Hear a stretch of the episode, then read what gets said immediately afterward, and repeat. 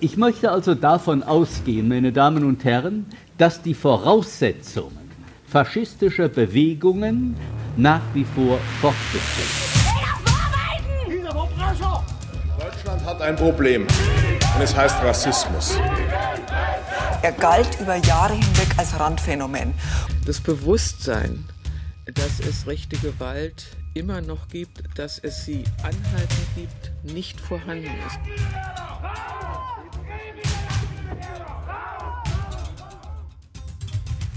Die Hate. Rechte Ideologien. Ein Podcast der Amadeo Antonio Stiftung von Matthias Gödeking und Viola Schmidt.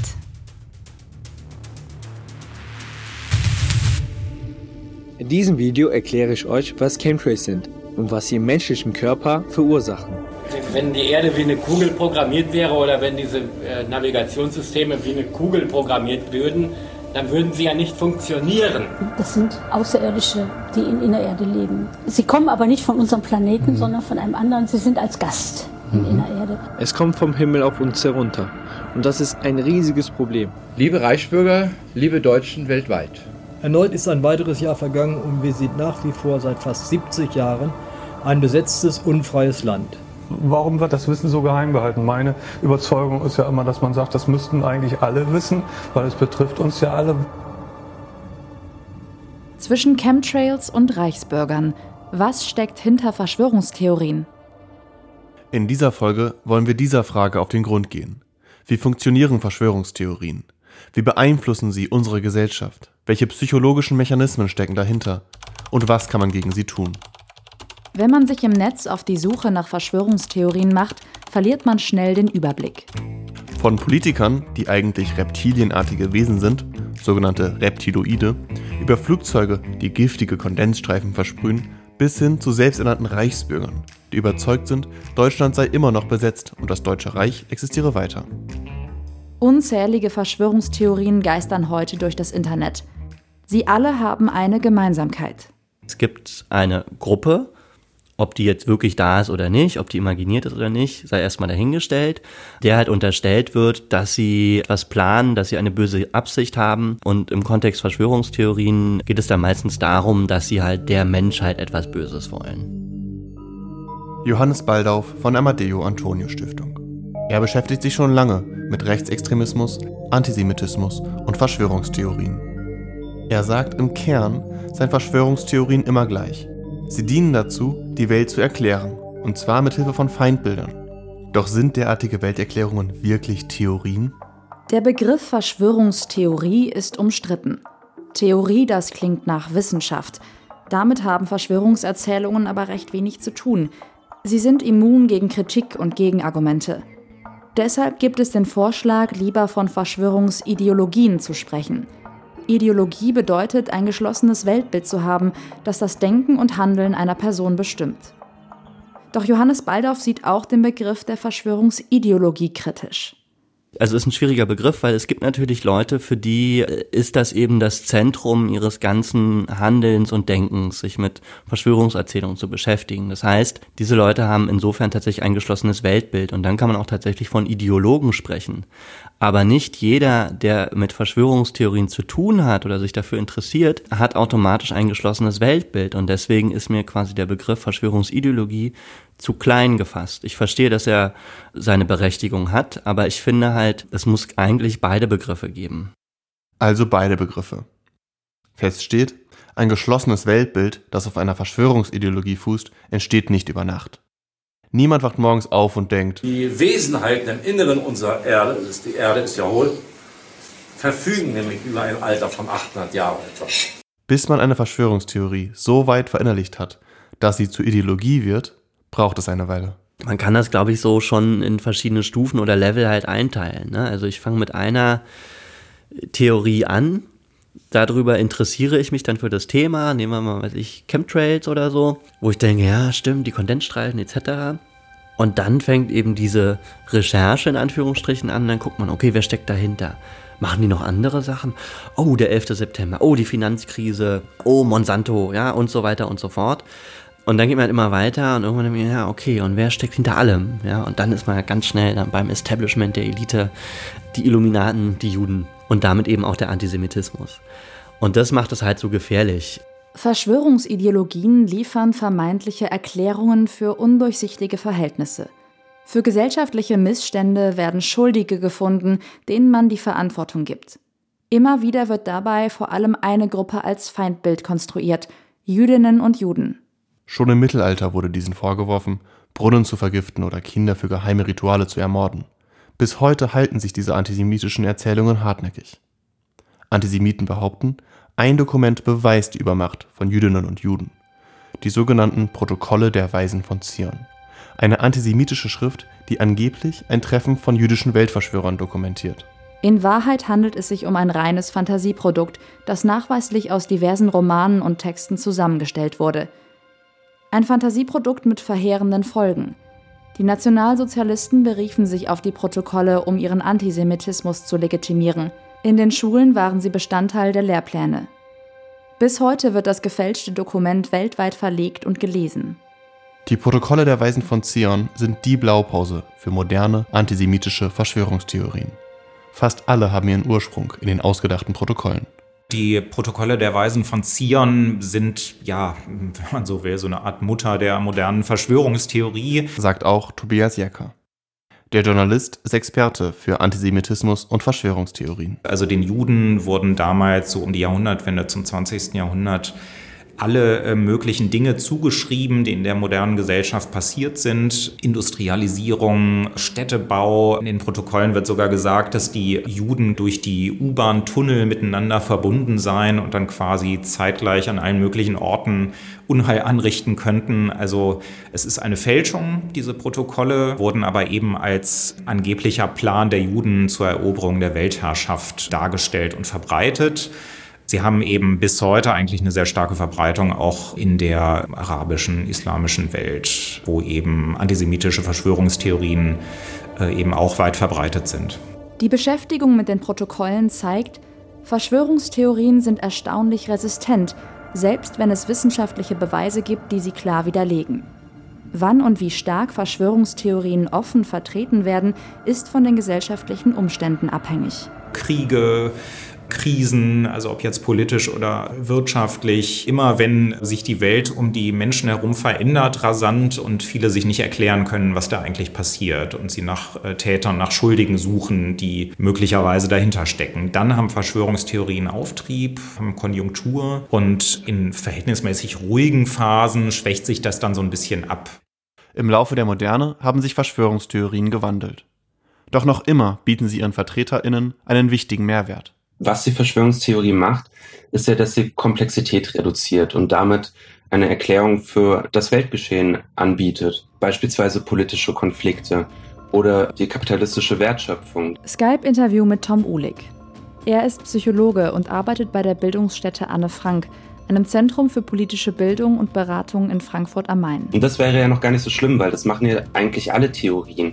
Theorien sind ja gerade dazu da, von den einzelnen Phänomenen zu abstrahieren das heißt, von den einzelnen Phänomenen wegzugehen und eine Darstellung zu gewinnen, die diese Phänomene, mit denen man tagtäglich konfrontiert ist, in eine Beziehung zueinander setzt. Aber was dann die Verschwörungstheorie wiederum macht, ist, diese Theorie, die ja ein Abstraktionsprozess ist, wieder zu verdinglichen. Und damit ist sie eigentlich dann wieder das Gegenteil von Theorie. Verdinglichung, das heißt, ein abstraktes Phänomen einer konkreten Gruppe zuzuschreiben. Ihr wird die Schuld für komplexe Phänomene gegeben. Das ist insofern total attraktiv, weil diese kleine Gruppe, diese kleine sinistre Fremdgruppe, die auch nie zur Eigengruppe gehört, sondern das sind immer die anderen, diese kleine Gruppe, die lässt sich ja viel leichter bekämpfen, die lässt sich ja einfach totschlagen. Und damit werden die Probleme dann sozusagen gelöst. Wenn die Probleme der Welt also auf das sinistre Wirken einer kleinen Personengruppe reduziert wird, dann folgt daraus ja bereits das politische Programm. Das ist dann bereits eigentlich eine Absichtserklärung, diese Gruppe zu bekämpfen und im schlimmsten Fall eben totzuschlagen. In der Verschwörungstheorie ist das politische Programm also schon angelegt. Ein politisches Programm, das potenziell auf die Vernichtung der vermeintlichen Feindgruppe abzielt. Auch wenn sie nicht offen antisemitisch sind, gleichen Verschwörungstheorien in ihrer Struktur dem Antisemitismus. Sie behaupten, dass es eine mächtige elitäre Gruppe gäbe, die das Weltgeschehen kontrolliere. Bei der modernen Verschwörungstheorie spricht man deshalb von strukturellem Antisemitismus. Inhaltlich bleibt die Verschwörungstheorie, die antisemitische Verschwörungstheorie, immer noch auf demselben Niveau. Sie nimmt Phänomene, die unerklärlich erscheinen, die vor allen Dingen darauf abzielen, warum passiert guten Menschen etwas Schlechtes? Warum gibt es Kriege, wenn wir doch eigentlich alle Frieden wollen? Warum gibt es Armut, obwohl auch immer gesagt wird, Deutschland ist ein reiches Land etc. Und diese ganzen Phänomene, die sich nicht erklärt werden können, die werden dann eben wieder den Jüdinnen und Juden zuschrieben, den dunklen Machenschaften einer bestimmten Fremdgruppe. Doch nach der Shoah ist offener Antisemitismus heute tabuisiert. Die Feindschaft gegenüber Jüdinnen und Juden kann nicht mehr offen ausgelebt werden. Stattdessen muss eine Umwegkommunikation genommen werden. Es muss chiffriert werden, indem man etwa die Bilderberger, die Rothschilds, das Ostküstenkapital als Code benutzt, um das zu bezeichnen, was man eigentlich meint. Und das sind Jüdinnen und Juden. Verschwörungstheorien sind also mehr als bloße Wahnvorstellungen von PsychotikerInnen, doch es gibt auch Parallelen. Eine Parallele besteht etwa darin, dass der Psychotiker oder die Psychotikerin die Konflikte, die eigentlich im Innern stattfinden, nach außen projiziert. Also die finden dann wie außerhalb von einem selbst statt. Es ist die Umwelt, die einem feindlich begegnet und das Innenleben selbst kann davon sozusagen reinbleiben. Und die Umwelt greift den Psychotiker, die Psychotikerin dann an. Doch anders als Menschen, die von einem psychotischen Wahn betroffen sind, entwickelt der Anhänger einer Verschwörungstheorie in der Regel keinen Leidensdruck. Denn er ist mit seinem Wahn nicht alleine. Andere Leute glauben an dieselbe oder an eine ähnliche Verschwörung. Der Einzelne wird in seinem Verschwörungsglauben von der Gruppe aufgefangen und bestärkt. Wenn es nur eine Person gäbe, die an Chemtrails glauben würde oder sie in einem Umfeld wäre, wo das auf überhaupt keinen Boden fallen könnte, dann würde diese Person vermutlich als pathologisch, psychotisch gelten, sich von Kondensstreifen im Himmel verfolgt zu fühlen. Da es aber mittlerweile eine riesen Community gibt oder wie Freud sagen würde, eine Masse, ist es den Einzelnen dann möglich, diese Verschwörungstheorie mit anderen zu teilen und gerade darüber dann nicht verrückt zu werden oder nicht als verrückt zu gelten. Im 21. Jahrhundert hat sich mit dem Aufkommen des Internets ein regelrechtes Biotop für solche Massen entwickelt. Verbreitung, Vernetzung, Austausch, all das geht dank sozialer Medien weltweit und innerhalb kürzester Zeit. Tobias Jäcker meint dazu, Also das, äh, das Denken, das ist auch früher da gewesen, aber es ist eben Kommunikationsmittel, was dieses Denken schon befördert, weil sich in den sozialen Netzwerken eben viele nur mit Gleichgesinnten austauschen, diese berühmten Filterblasen bilden, wo dann eben auch oft äh, Fake News, Falschmeldungen oder sehr tendenziöse Sachen verbreitet werden, die dann für wahrgenommen werden. Das hat sich in den letzten Jahren sehr stark aufgebaut und verbreitert, muss man sagen. Das ja, ist eine sehr bedenkliche Entwicklung. Johannes Baldorf sieht das ähnlich. Das Internet lebt von seiner Kultur der Offenheit. Die bietet jedoch auch den entsprechenden Nährboden für die Verbreitung von Ideologien. Das ist eben ein sehr praktischer Ort, weil ich ja da jede Art von Nachricht erstmal konsumieren kann, ohne dass es eine qualitative Einordnung gibt. Das heißt, jede Information ist erstmal gleichwertig und deswegen ist es eben sehr leicht, darüber dann entsprechende Falschinformationen und Verschwörungstheorien oder Versatzstücke von Verschwörungstheorien zu verbreiten. Plötzlich können sich halt Leute miteinander vernetzen, die sich vorher eben nicht vernetzen konnten und dann schaukeln sich halt Dinge hoch. Dann absolut großartig finde ich auch noch die flache Erde. Dass die Leute sagen, die Erde ist flach, die ist gar nicht rund. Kann gar nicht sein, dass die rund ist. Guck mal, ein Horizont biegt sich ja gar nicht und solche Geschichten. Manche vereinen das auch und sagen, die Erde ist vielleicht flach und hohl, kann ja auch konisch sein irgendwie oder ein Dreieck umgedreht ist. Sie kennt sich aus mit Verschwörungstheorien. Vor gut zwei Jahren gründete Julia Silberberger eine Facebook-Gruppe namens Der Goldene Aluhut. Dort teilte sie die skurrilsten und lustigsten Fundstücke zum Thema Verschwörungstheorien. Mittlerweile besteht das Projekt aus mehreren ehrenamtlichen MitarbeiterInnen. Zusammen mit ihnen klärt sie auf über die Mechanismen und Gefahren von Verschwörungstheorien. Auch Workshops an Schulen gehören mittlerweile zum Angebot vom Goldenen Aluhut. Zudem findet einmal im Jahr eine satirische Preisverleihung statt, bei der die absurdesten Verschwörungstheorien ausgezeichnet werden. Humor und Ironie als Mittel der Auseinandersetzung? Das kann man auch kritisch sehen. Schließlich haben Verschwörungsideologien sehr ernsthafte Folgen. Denn die Menschen, die zu Feindbildgruppen konstruiert werden, sind von verbaler und körperlicher Gewalt konkret bedroht. Kann Humor da verharmlosend sein? Und sind Häme und Spott nicht auch kontraproduktiv, wenn es darum geht, Leute von Verschwörungstheorien abzubringen? Julia Silberberger ist sich dieser Problematik bewusst. Den humorvollen Umgang mit Verschwörungstheorien findet sie dennoch wichtig. Weil Lachen verbindet. Und Lachen nimmt uns so ein bisschen den Druck runter. Und in dem Moment kennen wir selber, wenn wir nicht mehr weinen können, in einer ganz schlimmen Situation, dann fangen wir irgendwann mal hysterisch an zu lachen, einfach um sich den Druck von der Seele zu lachen, der uns da auf uns lastet. Und wenn wir jeden Tag das im Internet lesen und den ganzen Hass und die Wut und die Lügen und die Hetze und ähm, da möchtest du entweder frustrierend den Rechner an die Wand werfen oder du möchtest darüber lachen, weil ähm, du kannst keine kurzfristige Lösung anbieten. Du kannst das Internet nicht einfach ändern und wir können das Internet auch nicht zensieren, das dürfen wir auch gar nicht. Also gehen wir den humoristischen Weg. Wichtig ist Julia, dass es um Inhalte geht, nicht um Personen, die diese verbreiten. Screenshots von verschwörungstheoretischen Kommentaren, die auf der Facebook-Seite des Goldenen Aluhuts geteilt werden, werden immer anonymisiert veröffentlicht. Es geht nicht darum, Menschen, die Verschwörungsideologien anhängen, bloßzustellen, sondern um die Inhalte, die durchs Netz und die Köpfe geistern. Aus ihrer eigenen Erfahrung mit dem Ausstieg aus einer Sekte weiß Julia Silberberger, dass sich Weltbilder verändern können. Wir wissen nicht, auf welchem persönlichen Lebensweg sich diese Menschen befinden. Weißt du, mich hättest du vor zehn Jahren auch zum Content machen können, was ich so im Internet gepostet habe, einfach weil ich total drin war in dieser Welt und guck mich an, wo ich heute stehe. Wir wissen nicht, wo diese Leute in zehn Jahren stehen werden und von daher, ähm, es geht nur um den Inhalt, es geht nicht um die Personen, es geht rein um die Ideologie und nicht um denjenigen, der sie verbreitet.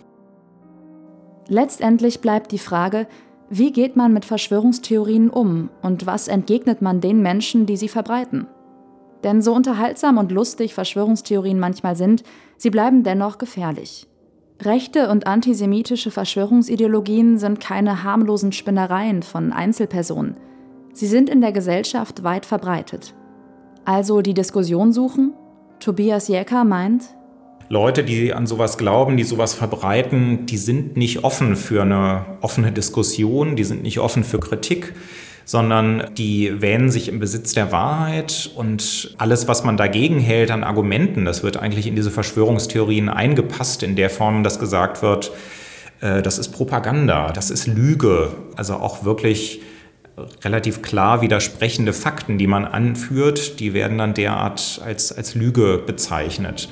Und mit, mit harten Verschwörungstheoretikern kann man deshalb eigentlich selten diskutieren, weil sie wollen nicht abrücken von ihrer Meinung und sie nehmen eigentlich alles, was man dagegen hält, nur als Beweis für ihre eigene Theorie, indem sie sagen, ja, das sind irgendwie ähm, Lügen, die verbreitet werden, das soll alles ablenken von dem, wie es wirklich läuft. Dennoch ist es wichtig, sich an Diskussionen mit ihnen zu beteiligen, zu zeigen, dass sie Unrecht haben, ihre Aussagen, wo es geht, zu widerlegen, findet auch Julia Silberberger. Im Internet jedoch ist es ganz wichtig, konstruktive Gegenkommentare zu schreiben, weil da liest nämlich noch jemand mit, und zwar eine riesengroße graue Masse. Es ist ganz, ganz wichtig, solche Kommentare zu schreiben und den stillen Mitlesern auch Ergebnisse an die Hand zu geben. Wenn du Studien hast, poste sie dazu. Zeig den Leuten, was es gibt, zeig den Leuten, was du hast und ähm, hab, sei mutig, denn es ist wichtig, dass wir unsere Stimme im Netz erheben.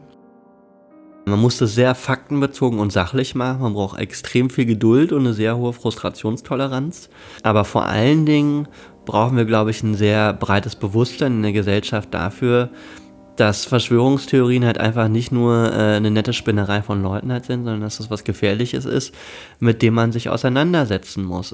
Ein Projekt, das genau das tut, heißt No World Order, Handeln gegen Verschwörungsideologien. Das Projekt der Amadeo Antonio Stiftung informiert und berät zum Thema Verschwörungsdenken und Antisemitismus. Im Zuge der Projektarbeit sind bisher verschiedene Bildungsmaterialien entstanden. Zum Beispiel die Broschüre No World Order, wie antisemitische Verschwörungsideologien die Welt verklären. Sie kann auf der Website der Stiftung heruntergeladen werden. Dieses Jahr sollen außerdem Unterrichtsmaterial und ein Planspiel zu Verschwörungstheorien veröffentlicht werden. Prävention ist auch hier der Ansatz. Denn wer erstmal in der Welt der Verschwörungstheorien lebt, ist schwer wieder herauszubekommen. Auch Tom Udig weiß, wie schwierig es ist, mit VerschwörungstheoretikerInnen zu diskutieren.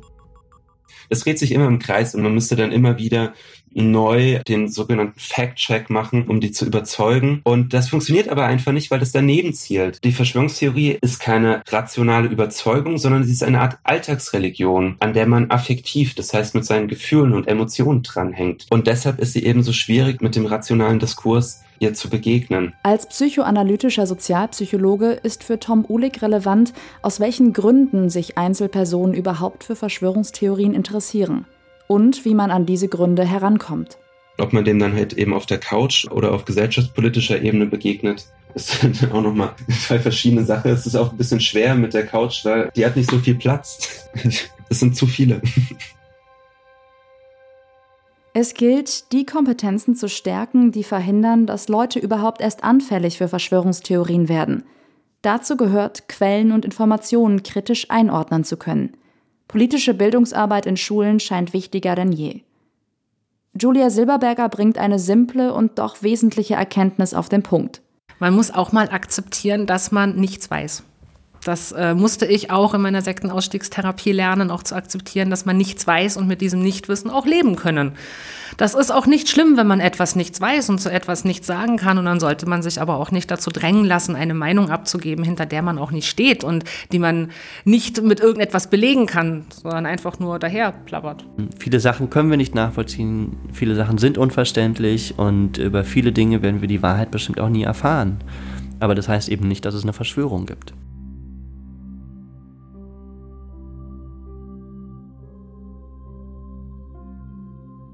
Weitere Informationen zum Thema findet ihr in der Broschüre No World Order von der Amadeo Antonio Stiftung. Einen Link dazu findet ihr in der Beschreibung. Bei uns geht es in der nächsten Folge um das Thema Gender und rechte Ideologie. Abonniert den Podcast, um keine Folge zu verpassen. Die Hate. Ein Podcast der Amadeo Antonio Stiftung. Konzeption und Umsetzung Matthias Gödeking und Viola Schmidt. Weitere Infos unter debate-dhate.com.